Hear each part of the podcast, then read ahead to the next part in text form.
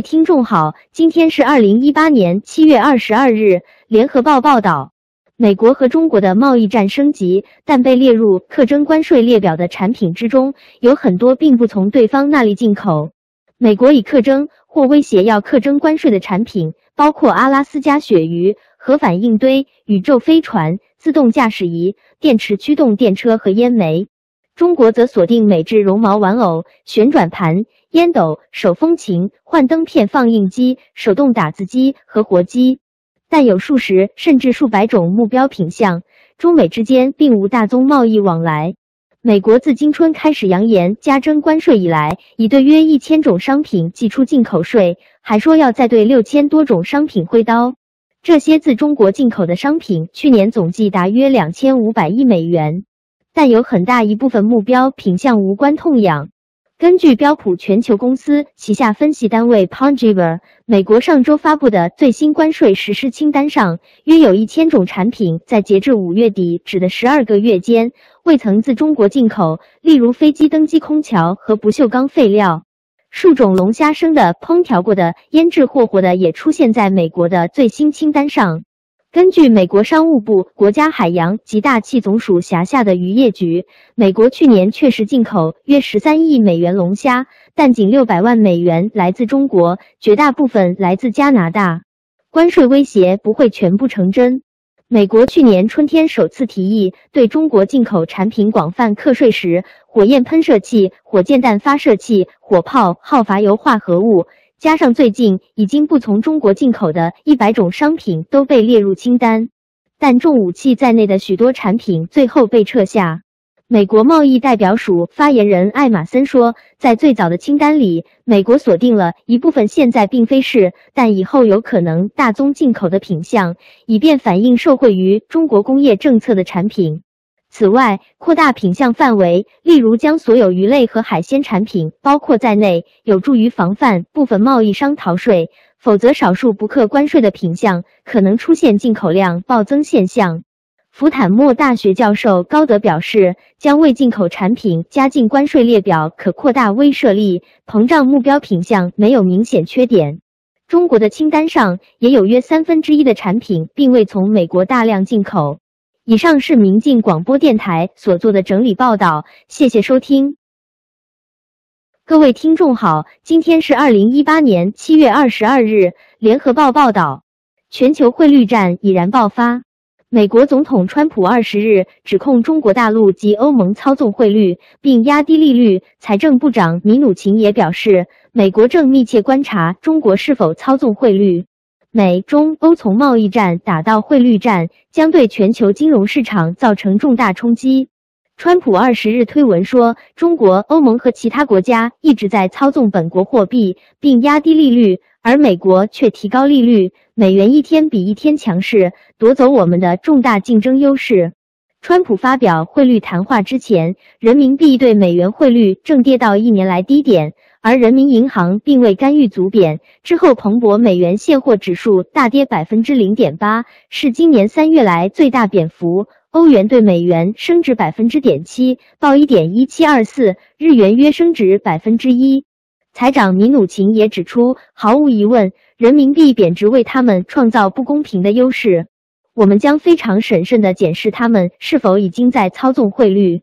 经济学家史提格利兹本周指出，汇率是中国可用的多项工具之一。他们中国将会大力澄清，并非蓄意如此。我们美国也无法明确指控。不止中国大陆，欧洲央行总裁德拉吉在七月二十六日会议上也可能加入战局。今年元月，川普曾试图谈低美元对欧元汇率，当时 ECB 极为不满。由于全球各大经济体的关系原本已经在危机边缘，现在又打开汇率这个新战场，学者专家表示结局可能相当悲惨，并将冲击到美中以外的其他货币、石油、股市、商品及新兴资产都将受到连带伤害，全球金融秩序也将大乱。华尔街最著名的外汇专家诺德威指出，真正的风险在于全球性的贸易与汇率合作将因而解体。而川普最近的谈话的确是从贸易战转到汇率战。目前的关键在于，人民银行是否会将人民币汇率稳在六点八附近。国际金融协会首席经济学者布鲁克指出，市场对经济成长的忧虑升高，将使风险资产及油价重挫，打击原料商品货币油重，包括俄罗斯卢布、哥伦比亚披索及马元等，之后再冲击到其他亚洲新兴货币。他并预料亚洲新兴货币将会偏弱六个月。瑞信集团全球外汇主管加利洛指出，投资人相当注意川普的发言，加上目前避险基金及其他投机客持有高额的美元多单，美元可能继续承受压力。他表示，由于川普明白指出外国正操纵汇率以强化竞争力，现在几乎已经确定他已经为汇率站拍板。一连串的发言可能迫使市场减码美元多单。以上是明镜广播电台所做的整理报道，谢谢收听。各位听众好，今天是二零一八年七月二十二日。美国之音报道，美国财长姆努钦称，美国正在密切关注最近人民币大幅度疲软的走势，看是否存在中国操纵汇率的迹象。姆努钦部长在接受路透社专访时说：“人民币汇率疲弱为中国带来了不平等的优势，将在十月十五日财政部的下一次半年度汇率操控报告中评估人民币的跌势。”他说：“毫无疑问，汇率走软给他们带来了不公平的优势。我们将非常仔细的评估是否他们操控了汇率。”在美中贸易战之际，人民币目前已经跌到一美元兑六点八元人民币左右。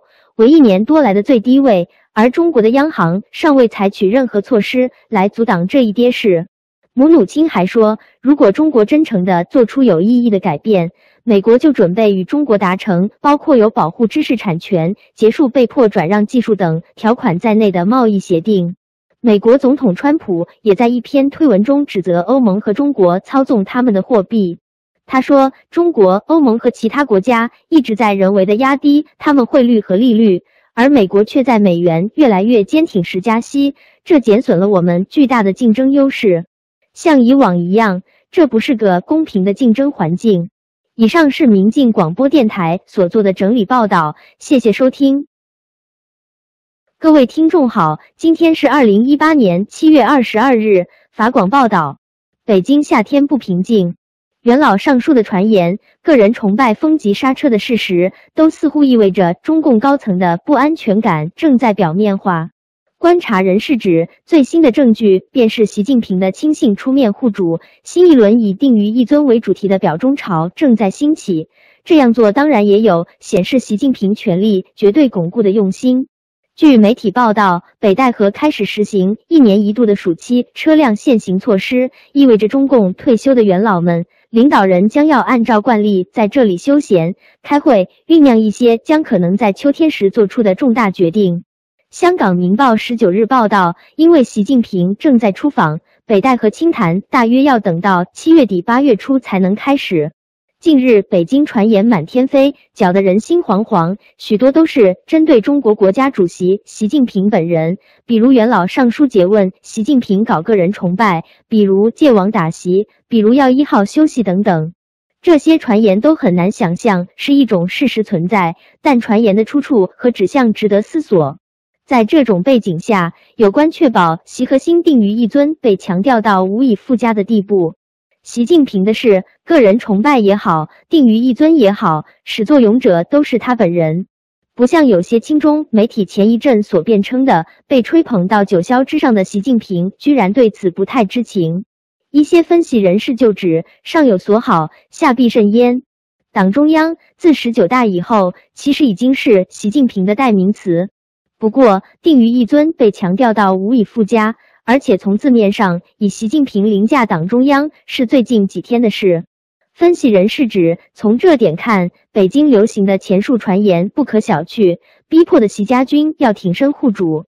曾经在两会上以掌舵人形容习近平的全国人大常委会委员长。栗战书十七日在人大常委会上要求，要用习近平思想武装头脑，严格遵守政治纪律和政治规矩，确保以习近平同志为核心的党中央一锤定音，定于一尊的权威。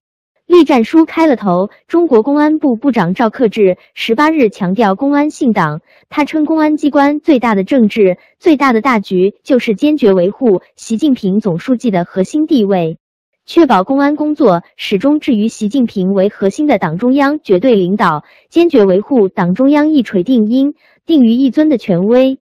定于一尊出于古典。字面上看，比起天津市委书记李鸿忠吹捧习近平所用的“忠诚不绝对、绝对不忠诚”文雅得多，没有那么蛮横。但细细想，非常的盛气凌人。近日来，习近平的亲信、中央政法委秘书长陈一新、中央和国家机关工委书记丁薛祥都有类似表忠。有分析预测，接下来一段时间，预计将有更多的官员加入表态。中国多地将掀起一轮有关“定于一尊”的表忠潮。为什么要这样的强调“定于一尊”？习近平的权力还不够大吗？或者如传言所说，老人上书要求习近平下课，导致习近平的亲信们抱团，并以“定于一尊”来震慑党内那些还有些想法的人？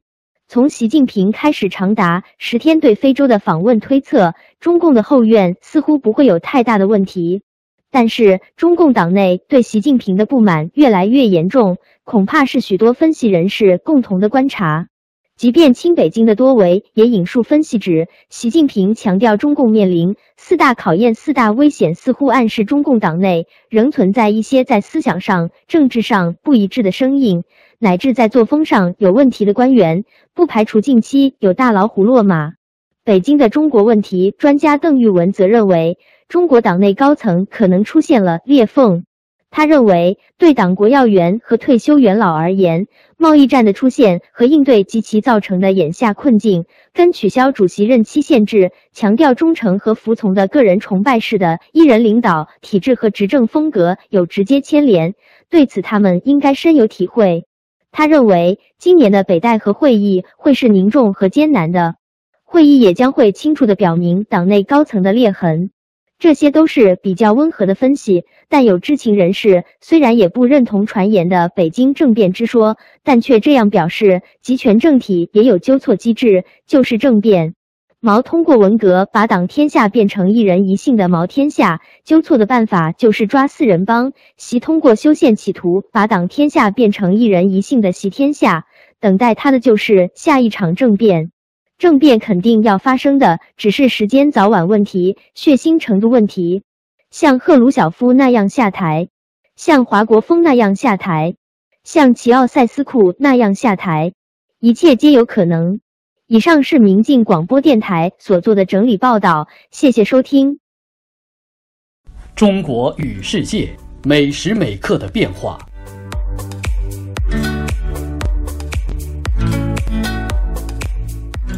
随时随地可以听到，请您立即下载“明镜之声 ”APP，您的随身收音机。